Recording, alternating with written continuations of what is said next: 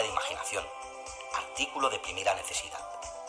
Un buen día, los personajes de la historia interminable le piden ayuda, y Bastian, que está leyendo el emocionante libro, irrumpe en la aventura, dispuesto a colaborar en la salvación del reino sin fronteras de fantasía y a echar una mano a Trey, el valeroso guerrero piel verde, y a recorrer aquel mundo fabuloso, a lomos del dragón de la suerte, y a codearse con silfos, gigantes come rocas, espectros, tortugas, caballos voladores, brujas, magas y mil seres fantásticos, y a correr los peligros que haga falta.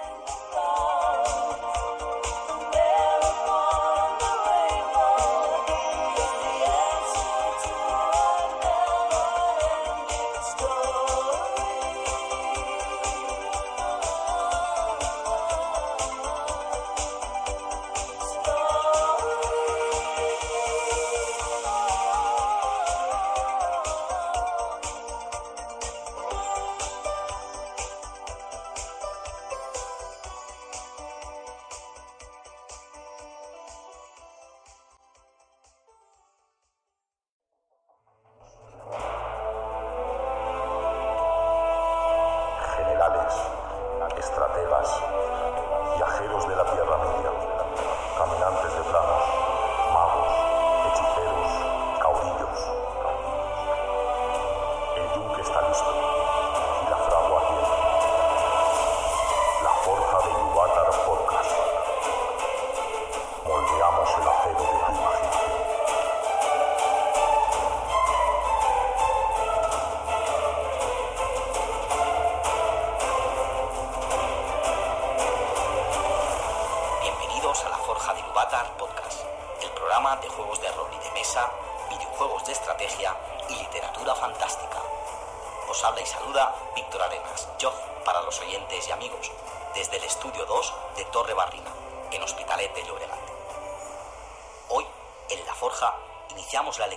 De un nuevo libro de literatura fantástica, La historia interminable, de Michael Ende, editado en 1979 en Stuttgart.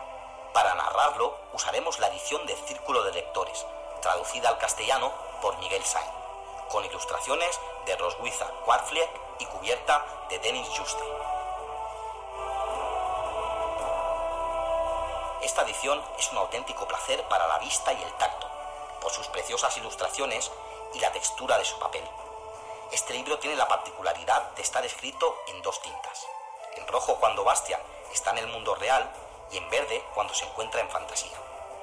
Esperamos que os guste la narración de este nuevo audiolibro, que saldrá primero para nuestros oyentes mecenas y poco después para el resto de la audiencia.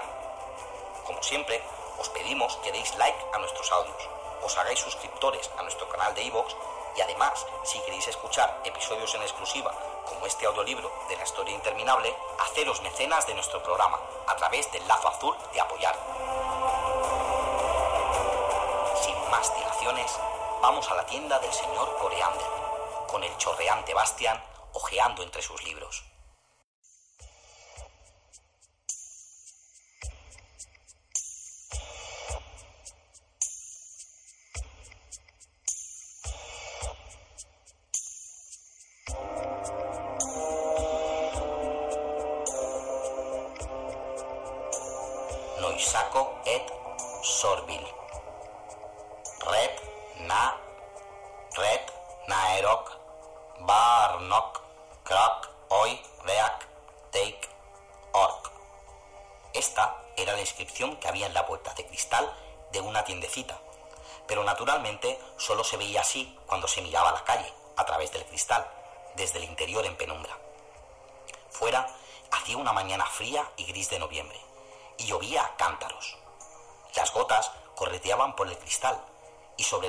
Adornadas letras lo único que podía verse por la puerta era una pared manchada de lluvia, al otro lado de la calle.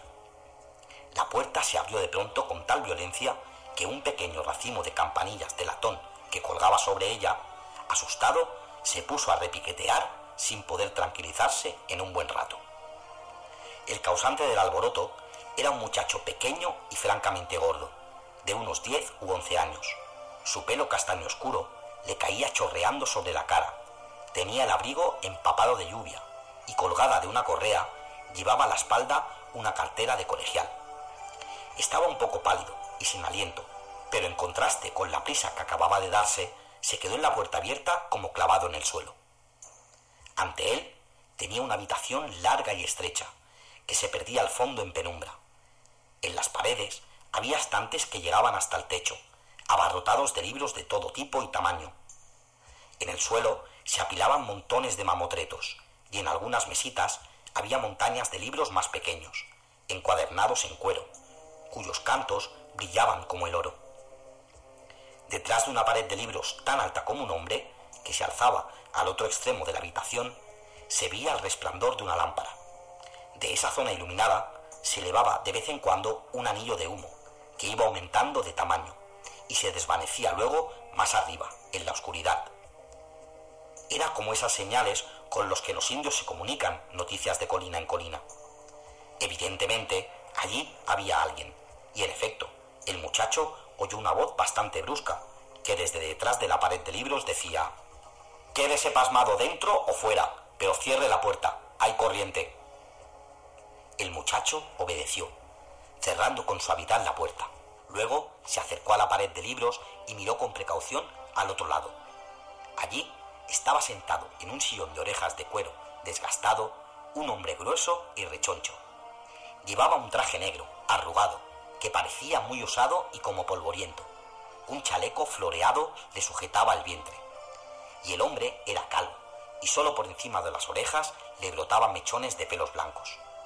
Tenía una cara roja que recordaba la de un bulldog de esos que muerden.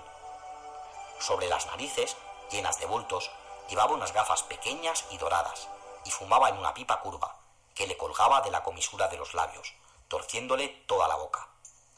Sobre las rodillas tenía un libro en el que, evidentemente, había estado leyendo, porque al cerrarlo había dejado entre sus páginas el gordo dedo índice de la mano izquierda, como señal de lectura, por decirlo así. El hombre se quitó las gafas con la mano derecha, contempló al muchacho pequeño y gordo que estaba ante él chorreando, frunciendo al hacerlo los ojos, lo que aumentó la impresión de que iba a morder, y se limitó a musitar. Vaya por Dios. Luego volvió a abrir su libro y siguió leyendo.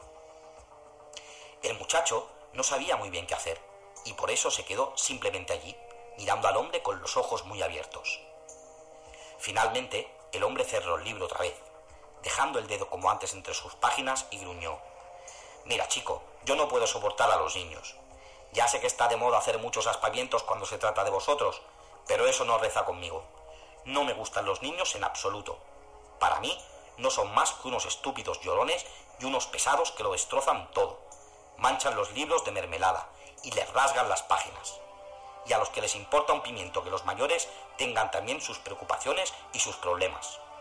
Te lo digo solo para que sepas a qué atenerte.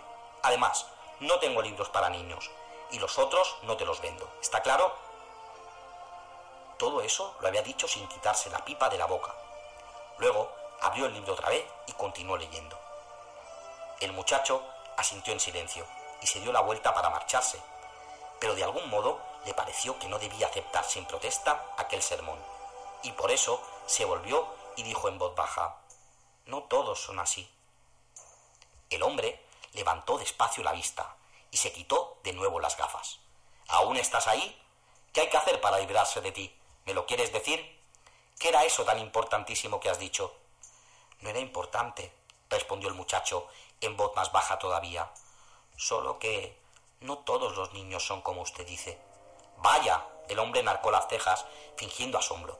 Entonces, tú eres sin duda una excepción, ¿no? El muchacho gordo no supo qué responder. Solo se encogió literalmente de hombros y se volvió otra vez para irse. Vaya educación, oyó decir a sus espaldas aquella voz refunfuñona. Desde luego no te sobra, porque si no, te hubieras presentado por lo menos. Me llamo Bastian, dijo el muchacho. Bastian Baltasar Bux. Un nombre bastante raro, gruñó el hombre, con esas tres Bs. Bueno, De eso no tienes la culpa, porque no te bautizaste tú. Yo me llamo Cal Conrad Coreander. Tres Ks, dijo el muchacho seriamente. Mmm, refunfuñó el viejo, es verdad. Lanzó unas nubecillas de humo. Bueno, da igual cómo nos llamemos, porque no nos vamos a ver más. Ahora solo quisiera saber una cosa, y es por qué has entrado en mi tienda con tanta prisa. Daba la impresión de que huías de algo, ¿es cierto? Bastian asintió. Su cara redonda se puso de pronto un poco más pálida, y sus ojos se hicieron aún mayores. Probablemente habrás asaltado un banco, sugirió el señor Coreander, o matado a alguna vieja, o alguna de esas cosas que hacéis ahora. ¿Te persigue la policía, hijo? Bastian negó con la cabeza. Vamos, habla, dijo el señor Coreander. ¿De quién huyes? De los otros. ¿De qué otros? Los niños de mi clase. ¿Por qué? Porque no me dejan en paz. ¿Qué te hacen? Me esperan delante del colegio. ¿Y qué? Me llaman cosas, me dan empujones y se ríen de mí. ¿Y tú te dejas? El señor Coreander miró al muchacho un momento con desaprobación y preguntó luego ¿Y por qué no les partes la boca? Bastian lo miró asombrado. No, no quiero. Además, no soy muy bueno boxeando. ¿Y qué tal la lucha? quiso saber el señor Coreander. Correr, nadar, fútbol, gimnasia. ¿No se te da bien nada de eso? El muchacho dijo que no con la cabeza. En otras palabras, dijo el señor Coreander, que eres un flojucho, ¿no? Bastian se encogió de hombros. Pero hablar sí que sabes, dijo el señor Coreander. ¿Por qué no les contestas cuando se meten contigo? Ya lo hice una vez. ¿Y qué pasó? Me metieron en un cacharro de basura y ataron la tapa. Estuve dos horas llamando hasta que me oyó alguien. Mmm, refunfuñó el señor Coreander. ¿Y ahora ya no te atreves? Bastian asintió. O sea, dedujo el señor Coreander, que además eres un gallina. Bastian bajó la cabeza. Y seguramente un pelota también, ¿no? El mejor de la clase, con todos sobresalientes y enchufado con todos los profesores, ¿verdad? No, dijo Bastian conservando la vista baja. El año pasado se me cargaron. ¡Santo cielo! exclamó el señor Coreander. Una nulidad en toda la línea. Bastian no dijo nada, solo siguió allí, con los brazos colgantes y el abrigo chorreando. ¿Qué te llaman para burlarse de ti? No sé. Todo lo que se les ocurre. Por ejemplo, gordo, gordote, sentado en un bote, si el bote se hunde, el gordo se funde. Bueno, está que abunde. No es muy ingenioso, opinó el señor Coriander. ¿Y qué más? Bastian titubeó antes de hacer una enumeración. Chiflado, bólido, cuentista, bolero. ¿Chiflado? ¿Por qué? porque a veces hablo solo. ¿De qué, por ejemplo? Me imagino historias, invento nombres y palabras que no existen y cosas así. ¿Y te lo cuentas a ti mismo? ¿Por qué? Bueno, porque no le interesa a nadie. El señor Coreander se quedó un rato en silencio pensativo. ¿Qué dicen a eso tus padres? Bastian no respondió enseguida. Solo al cabo de un rato musitó. Mi padre no dice nada, nunca dice nada, le da todo igual. ¿Y tu madre? No tengo. ¿Están separados tus padres? No, dijo Bastian. Mi madre está muerta. En aquel momento sonó el teléfono. El señor Coreander se levantó con cierto esfuerzo de su sillón y entró, arrastrando los pies, en una pequeña habitación que había en la parte de atrás de la tienda. Descolgó el teléfono y Bastian oyó confusamente como el señor Coreander pronunciaba su nombre. Luego, la puerta del despacho se cerró y solo pudo oír un murmullo apagado. Bastian se puso en pie, sin saber muy bien lo que le había pasado ni por qué había contado y confesado todo aquello. Le molestaba que le hicieran preguntas. De repente se dio cuenta con horror de que iba a llegar tarde al colegio. Era verdad, tenía que darse prisa, correr, pero se quedó donde estaba, sin poder decidirse. Algo lo detenía, no sabía qué. En el despacho seguía oyéndose la voz apagada, fue una larga conversación telefónica. Bastian se dio cuenta de que durante todo el tiempo había estado mirando fijamente el libro que el señor Coreander había tenido en las manos y ahora estaba en el sillón de cuero. Era como si el libro tuviera una especie de magnetismo que lo atrajera irresistiblemente. Cogió el libro y lo miró por todos lados. Las tapas eran de color cobre y brillaban al mover el libro. Al ojearlo por encima, vio que el texto estaba impreso en dos colores. No parecía tener ilustraciones, pero sí unas letras iniciales de capítulo grandes y hermosas. Mirando con más atención la portada, descubrió en ella dos serpientes, una clara y otra oscura, que se mordían mutuamente la cola formando un óvalo. Y en ese óvalo, en letras caprichosamente entrelazadas, estaba el título, La historia interminable. Las pasiones humanas son un misterio, y a los niños les pasa lo mismo que a los mayores. Los que se dejan llevar por ellas no pueden explicárselas, y los que no las han vivido no pueden comprenderlas. Hay hombres que se juegan la vida para subir a una montaña. Nadie, ni siquiera ellos, puede explicar realmente por qué. Otros se arruinan para conquistar el corazón de una persona que no quiere saber nada de ellos. Otros se destruyen a sí mismos por no saber resistir los placeres de la mesa o de la botella. Algunos pierden cuanto tienen para ganar en un juego de azar o lo sacrifican todo a una idea fija que jamás podrá realizarse.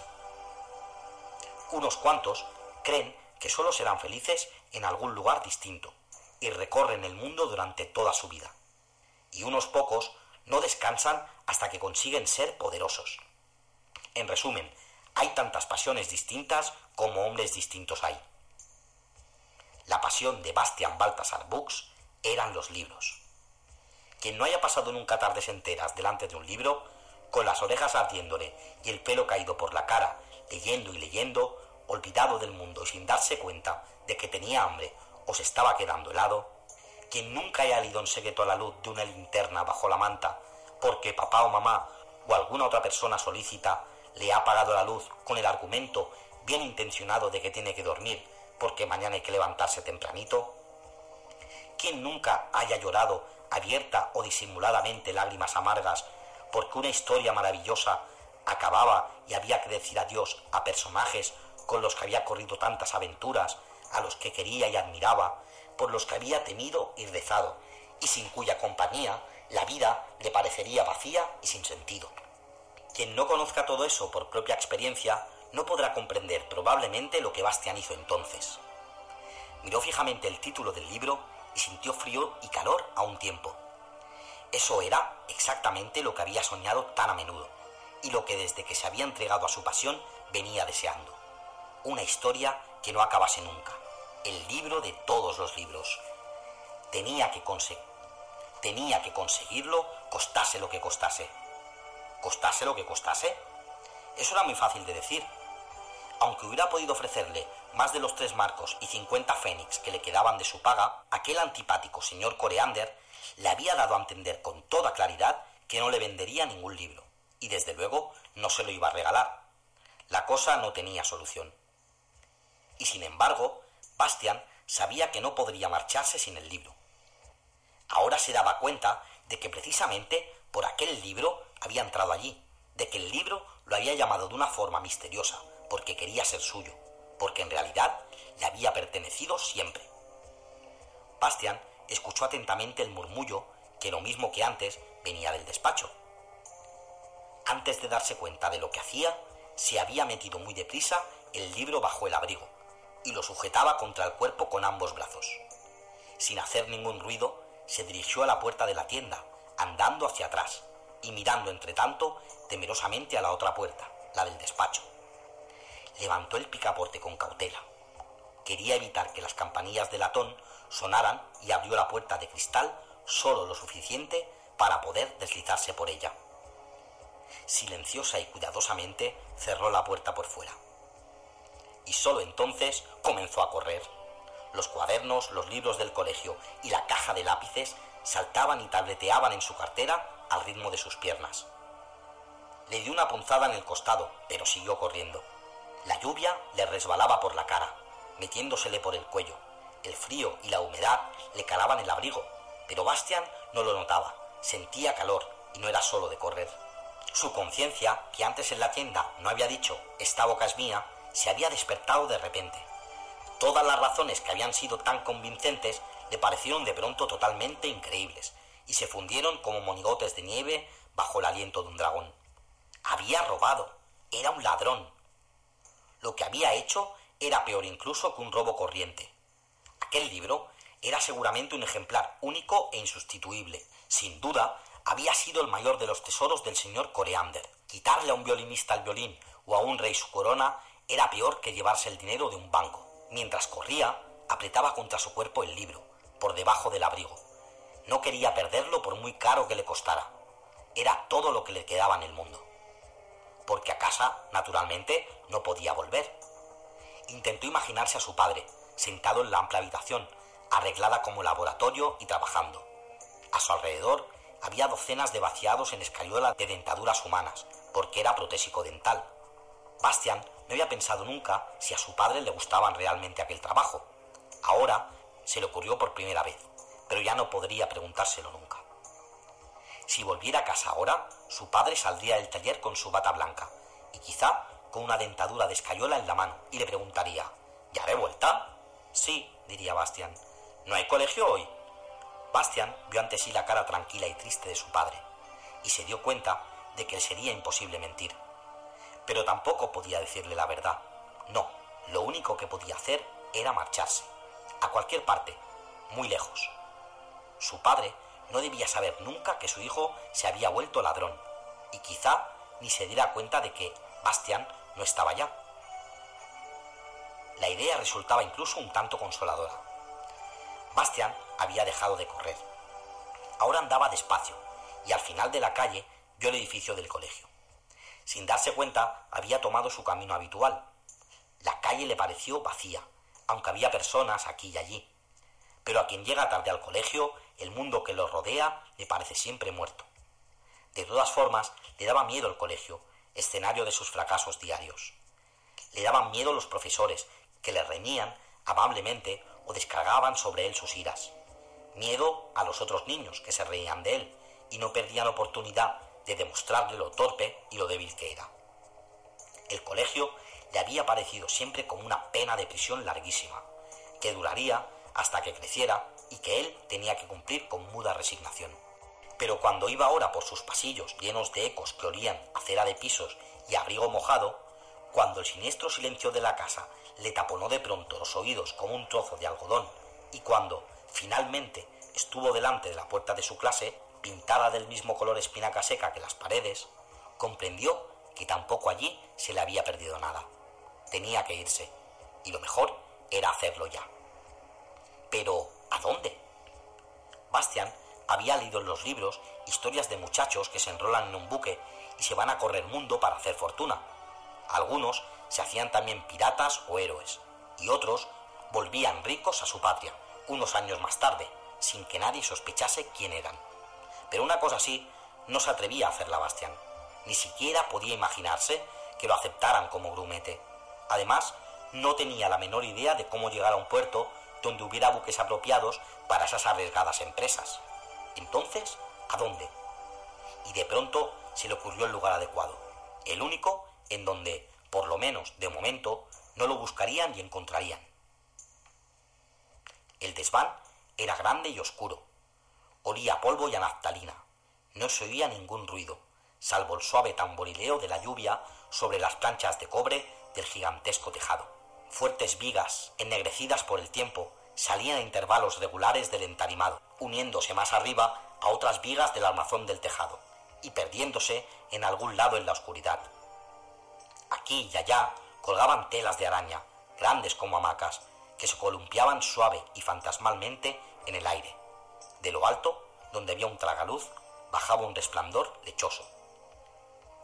La única cosa viva en aquel entorno, en donde el tiempo parecía detenerse, era un ratoncito que saltaba sobre el entarimado, dejando en el polvo huellas diminutas.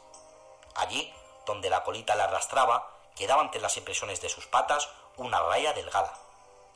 De pronto se enderezó y escuchó, y luego, ¡ush!, desapareció en un agujero de las tablas se oyó el ruido de una llave en la gran cerradura.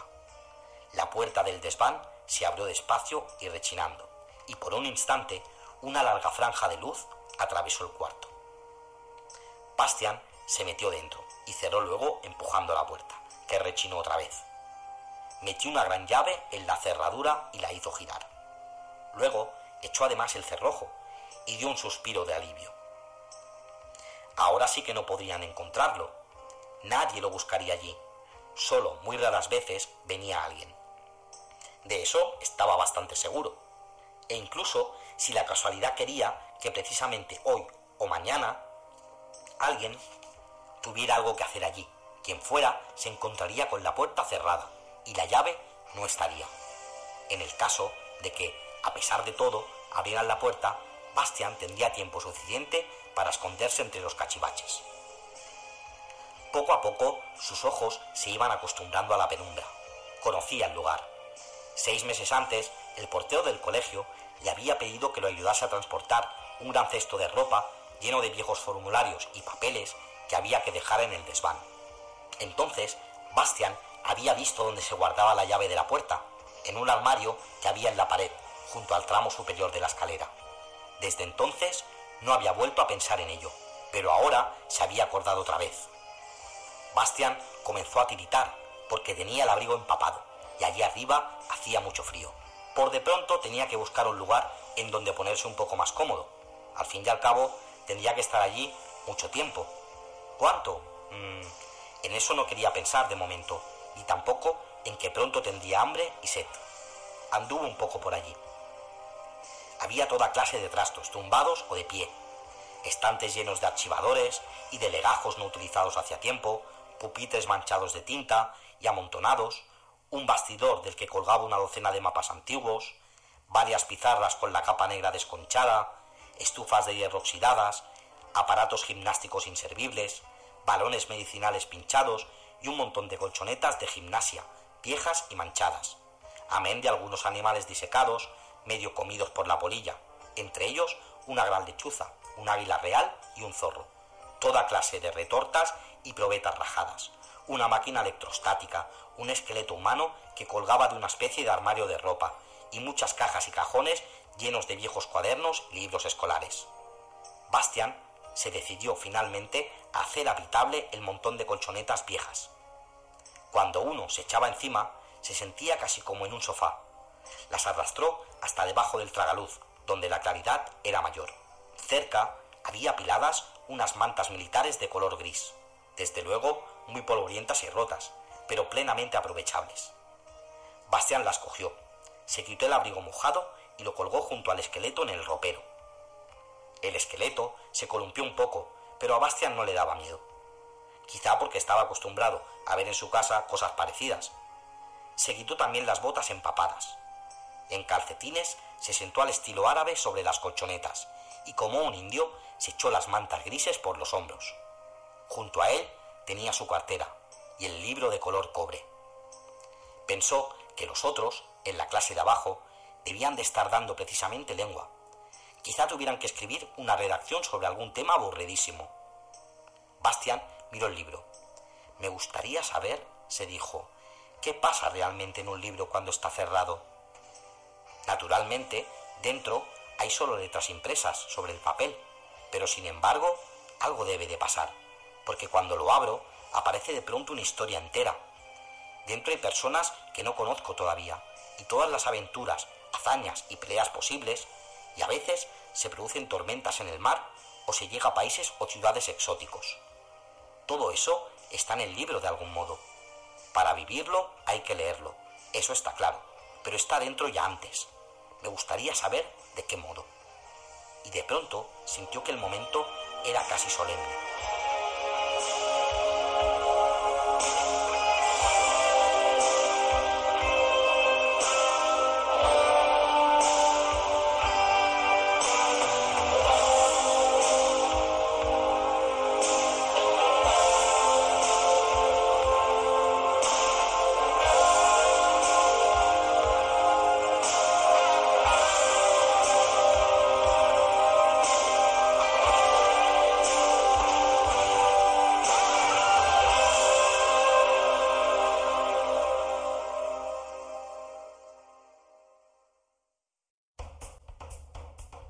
De mesa. Pero son viejos. ¿Los juegos o, o los que hablan? Bueno, no tan viejos ni los unos ni los otros. Jugando con los abuelos. Un podcast sobre juegos viejunos y no tan viejos, jugados y comentados por gente de una cierta edad. Búscanos en iBox y en nuestro blog jugandoconlosabuelos.blogspot.com.es.